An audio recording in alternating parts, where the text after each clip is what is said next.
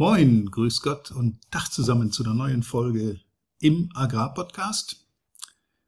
Heute mit dem Thema Krise als Dauerzustand. Ich weiß ja nicht, wie es dir geht, aber egal, was im Moment in den Medien gemeldet wird, was man an Nachrichten, an hausgemachten, selbstverursachten oder ja auch Krisen aus höherer Gewalt gemeldet kriegt, habe ich in den letzten Jahren den Eindruck bekommen, dass wir von einer Krise tatsächlich ansatzlos und teilweise überlappend in die nächste rutschen.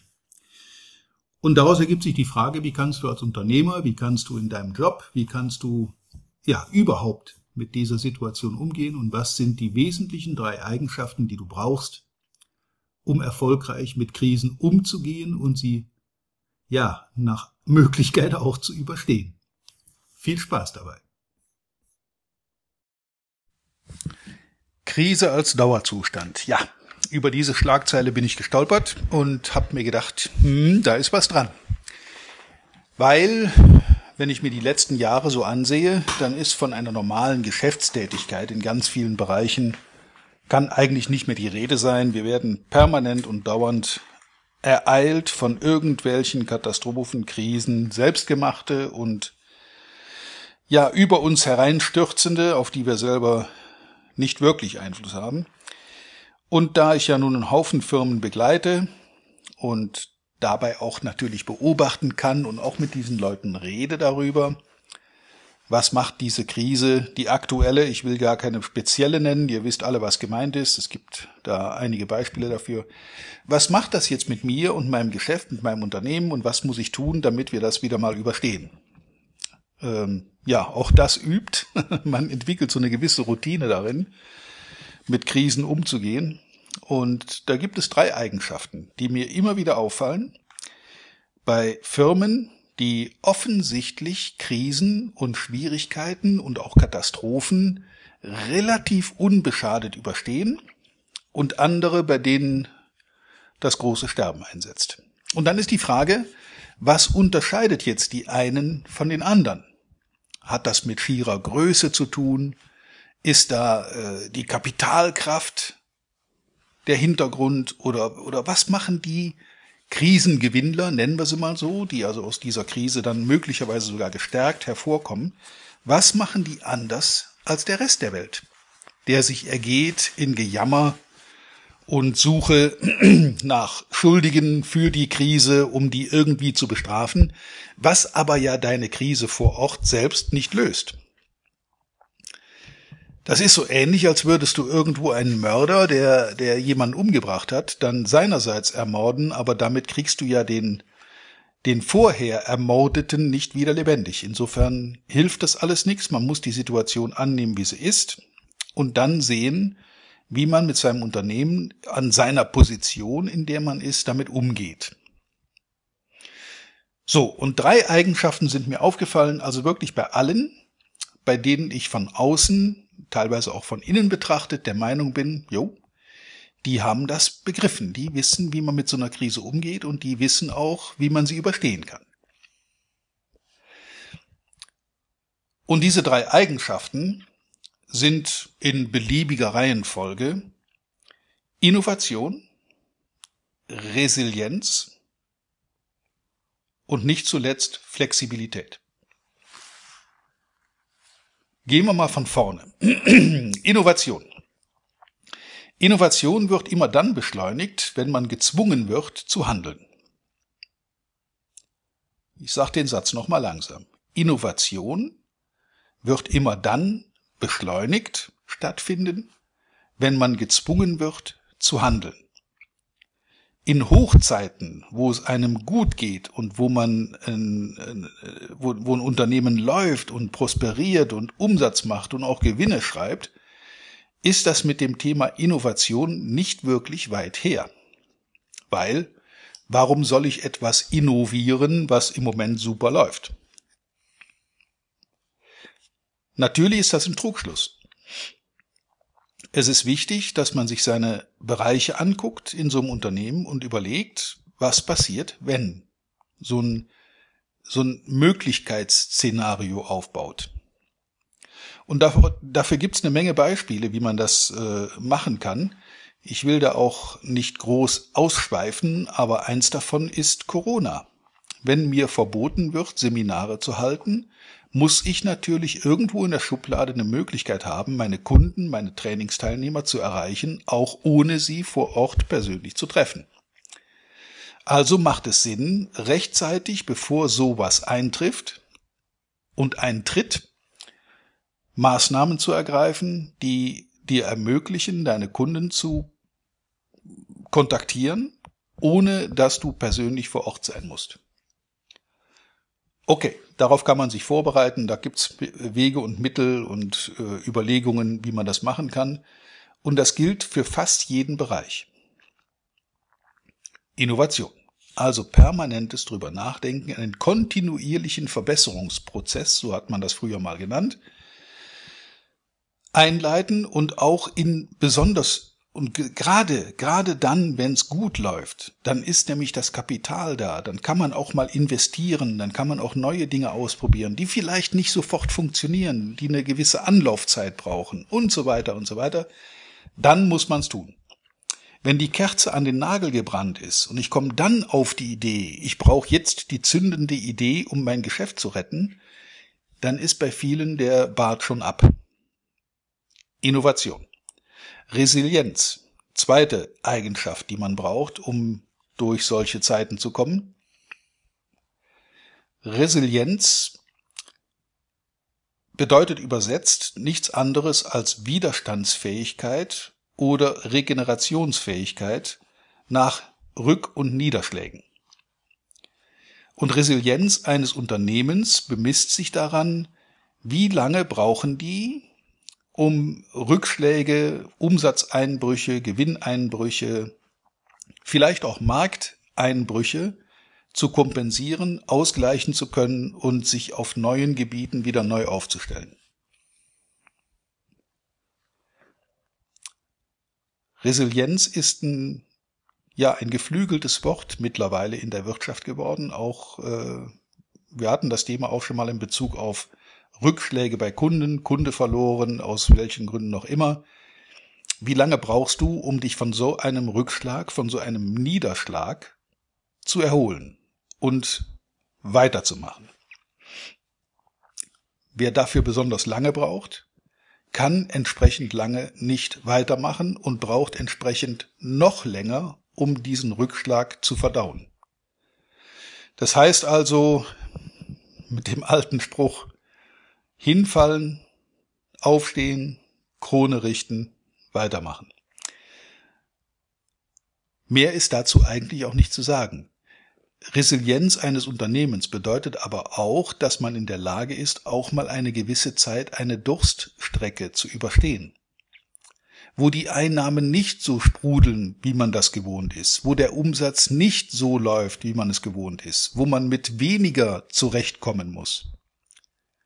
Und damit sind wir gleich auch wieder beim dritten, bei der dritten Eigenschaft, nämlich der Flexibilität. Flexibilität bedeutet, dass ich in Notsituationen, in Krisensituationen bereit sein muss, meinen eingeschlagenen Weg zu verlassen oder komplett als Sackgasse zu erkennen und neue Wege zu gehen. Ja, und diese Flexibilität vermisse ich gerade aktuell ganz besonders in der Politik. Eigentlich gilt ja der Grundsatz, keine Politik, keine Religion, kein Sex, aber in der heutigen Zeit muss ich mit diesem, äh, mit diesem eigentlich ehernen Grundsatz mal brechen. Denn was die Politik zurzeit veranstaltet, äh, da reicht meine Halswirbelsäule nicht mehr hin, um mit Kopfschütteln noch mitzukommen. Jedes Schulkind, das eins und eins zusammenzählen kann, weiß und kann leicht berechnen, dass viele, viele Maßnahmen dieser aktuellen Politik rein rechnerisch dem Realitätstest in keinster Weise genügen können und den auch nicht bestehen werden. Und ich glaube, wir sind hier in unserer Gemeinschaft bei den Zuhörern auch so weit, dass wir das nicht mit Beispielen belegen müssen. Ich werfe nur den Begriff Wärmepumpe in den Raum. Dann ist eigentlich schon klar, was gemeint ist. Flexibilität heißt, ich habe vielleicht irgendwann mal eine Entscheidung getroffen und bin diesen Weg auch sehr konsequent weitergegangen, muss aber erkennen, dass der nicht zu einem guten Ende führt. Und ein altes Indianersprichwort sagt, wenn du spürst, dass dein Pferd tot ist, steig ab, du kommst mit diesem Pferd nicht einen Meter weiter. Und genau das vermisse ich bei der Politik. Die Leute halten an ihren ideologischen Grundsätzen fest, egal was die Realität ihnen beweist und wie sie auch immer wieder mit den Realitäten konfrontiert werden und vor die Wand laufen, Sie bleiben dabei, das einmal gewählte Ziel muss durchgesetzt werden, koste es, was es wolle, im wahrsten Sinne des Wortes, allerdings gerne mit Geld anderer Leute, nicht mit meinem eigenen. Und das ist auch so eine Problematik. Fehlende Verantwortung. Leute, die ihr Einkommen, ihr Vermögen, ihre Firma riskieren mit den Entscheidungen, die sie treffen, die also verantwortlich dafür sind, was da passiert und das auch äh, in letzter Konsequenz bezahlen müssen, die überdenken solche Dinge regelmäßig und immer wieder und sind flexibel genug, einen erkannten falschen Weg einfach mal zu verlassen und einen neuen Weg zu gehen. Wenn ich aber grundsätzlich nicht mit meinem eigenen, sondern mit dem Geld von vielen, vielen anderen Leuten, ja, ich sag's bewusst, zocke, dann habe ich dafür weder die Verantwortung noch habe ich irgendwelche Konsequenzen zu fürchten. Insofern sind diese Leute umso schwerer von ihrem einmal eingeschlagenen falschen Weg abzubringen. Flexibilität. Weiteres Beispiel, es wird ein Kanzleramt geplant. Wofür, weiß ich nicht. Wir haben ohnehin eins der größten Parlamente weltweit, größer noch als das Weiße Haus. Und unter der Kanzlerin wurde ein Neubau geplant für, ich glaube, damals anberaumt waren fünf bis sechshundert Millionen. Für neue Arbeitsplätze, mehr Platz, etc. Das kann man ja alles machen, wenn es einem gut geht und wenn die Zahlen da sind, kann man investieren und dann kann man auch neu bauen und dann kann man auch erweitern und renovieren und sanieren und so weiter und so weiter. Das kann man alles machen. Wenn ich aber dann feststelle, dass die Zeiten schlechter werden und die Kosten für diesen Bau aus dem Ruder laufen, inzwischen sind wir bei mindestens 800 Millionen, es wird eher die Milliardengrenze überschreiten, dieser Neubau eines Kanzleramtes, von dem ich bis heute nicht weiß, warum man das braucht und wofür das notwendig ist, ob da nicht Büros, Büros genug sind, ob, das, ob der Bundestag nicht schon groß genug ist. Und wir brauchen noch mehr Platz. Und dann stellt sich mir die Frage, ob man einen solchen einmal eingeschlagenen Weg nicht zumindest mal auf Eis legen kann oder auch komplett wieder verlassen. Jeder Unternehmer, der feststellt, dass diese Investition sich nicht drehen wird, wird eine solche Investition dann einfrieren, auf bessere Zeiten warten oder komplett streichen. Das ist Flexibilität. Also ich wiederhole mich, was wir brauchen, um mit Krisen und auch mit regelmäßig wiederkehrenden neuen Krisen und wenn die alte noch nicht ganz bewunden ist, kommt schon die nächste um die Ecke und die Medien und die Politik werden ja nicht müde, uns regelmäßig mit den neuesten Krisen zu versorgen. Ich frage mich manchmal, wann kommt die nächste Sau, die durchs Dorf getrieben wird. Dann brauchen wir drei Eigenschaften. Innovation, Resilienz und nicht zuletzt Flexibilität. Die Reihenfolge ist da erstmal zweitrangig. In diesem Sinne wünsche ich dir nicht viele neue Krisen, sondern die Kraft und Weisheit, damit umzugehen und sie möglichst in deinem eigenen Sinne zu nutzen. Viel Erfolg dabei und wie immer reiche Ernte. Bis zum nächsten Mal. Vielen Dank, dass du heute wieder dabei warst. Wir hoffen, du hattest genauso viel Spaß wie wir. Wenn dir gefallen hat, was du gerade gehört hast, Dann war das erst der Anfang. Denn auf walter-peters.de-termin erhältst du kostenlos und unverbindlich ein Beratungsgespräch mit Walter. In diesem 30-minütigen, völlig kostenfreien Erstgespräch erarbeitet Walter mit dir einen Schritt-für-Schritt-Plan, den du direkt anwenden kannst. Du lernst zum Beispiel, wie du deinen Umsatz innerhalb weniger Wochen deutlich steigerst, wie du mehr Neukunden für dich gewinnst und deine Verkaufsgespräche erfolgreich abschließt. Da Walter immer nur eine begrenzte Zahl von Anfragen bearbeiten kann, warte nicht zu lange. Denn Fakt ist, wer weiterkommen will, braucht einen Experten. Walter hat mit über 40 Jahren im Vertrieb und 15 Jahren als Trainer schon zahlreichen erfolgreichen Unternehmen dabei geholfen, ihre Umsätze massiv zu steigern und Kundenverhandlungen deutlich zu vereinfachen. Wenn du also wissen willst, ob du für ein Erstgespräch in Frage kommst, geh auf walter-peters.de-termin und fülle das Formular aus. Bis zum nächsten Mal bei Erfolgreich im Agrarvertrieb, der Agrarpodcast. Wir wünschen dir reiche Ernte.